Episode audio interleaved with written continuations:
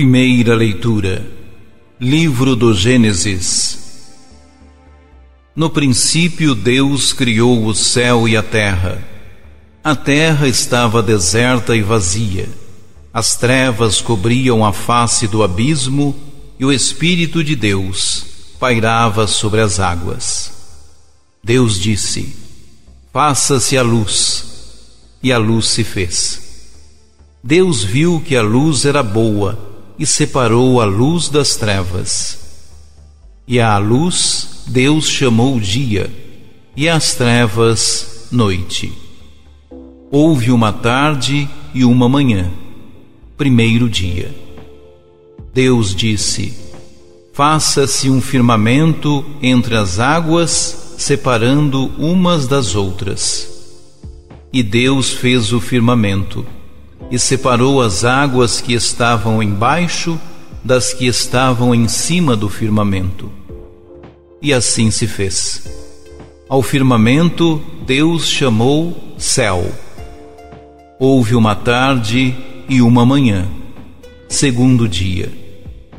Deus disse: Juntem-se as águas que estão debaixo do céu num só lugar, e apareça o solo enxuto. E assim se fez. Ao solo enxuto, Deus chamou terra, e ao ajuntamento das águas, mar. E Deus viu que era bom.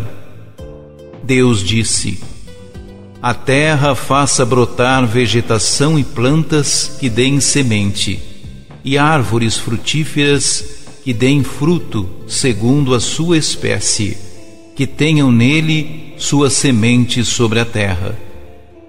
E assim se fez.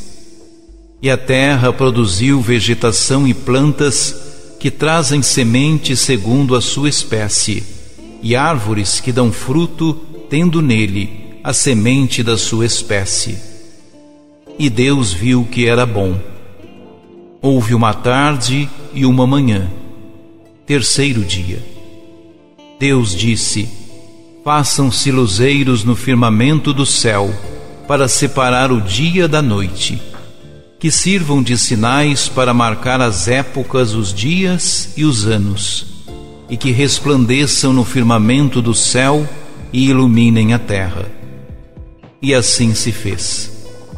Deus fez os dois grandes luzeiros, o luzeiro maior para presidir ao dia e o luzeiro menor para presidir à noite e as estrelas. Deus colocou-os no firmamento do céu para alumiar a terra, para presidir ao dia e à noite e separar a luz das trevas. E Deus viu que era bom.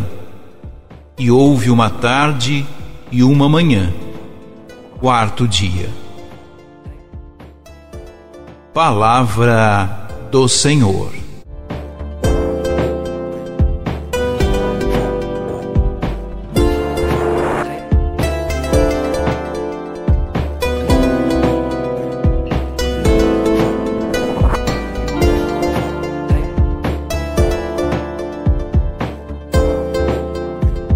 Vida é vida, não comporta começo e fim.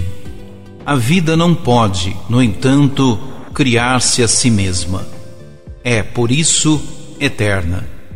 A vida eterna é a própria criadora de outras vidas. Esta vida eterna, criadora, é Deus. E como Deus vida, Ele cria, cria a luz. Cria a luz para serviço em favor de outras vidas criadas por Ele. É muito simples para o cristão é uma questão de fé, mas até racionalmente compreensível e aceitável. Por sua vez, para o ser humano natural e materialista, não há espaço para um Deus na origem de tudo. Com isto, a humanidade deixa de se beneficiar da mais importante dádiva de Deus ao ser humano, criado à sua imagem e semelhança: os valores divinos.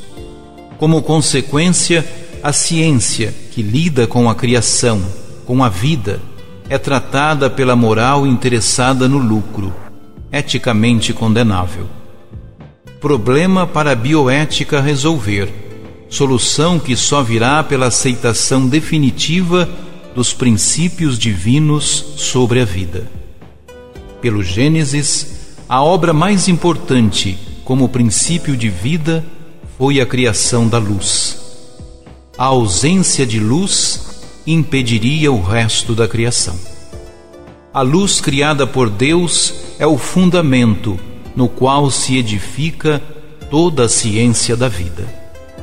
Quando falta esta luz que ilumina as mentes, os cientistas tateiam na escuridão da ausência de Deus.